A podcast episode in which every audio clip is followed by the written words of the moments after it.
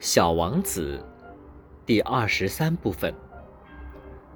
第四个行星是一个实业家的星球。这个人忙得不可开交。小王子到来的时候，他甚至连头都没有抬一下。小王子对他说：“您好，您的烟卷灭了。三加二等于五，五加七等于十二，十二加三等于十五。哦，你好。”十五加七，二十二；二十二加六，二十八。哦，没有时间去点着它了。二十六加五，三十一。哎呦，一共是五亿一百六十二万二千七百三十一。五亿什么呀？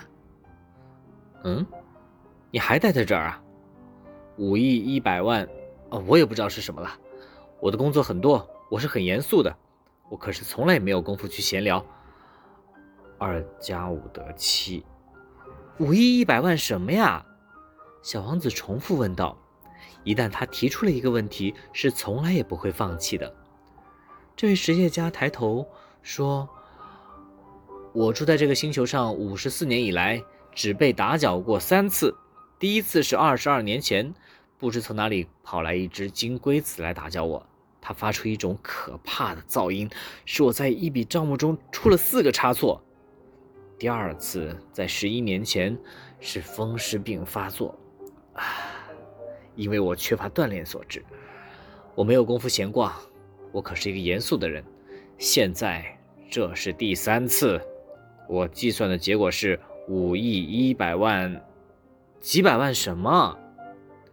这位实业家知道要想安宁下去是无望的了，就说道：“几百万个小东西。”这些小东西有时候现在空中，苍蝇吗？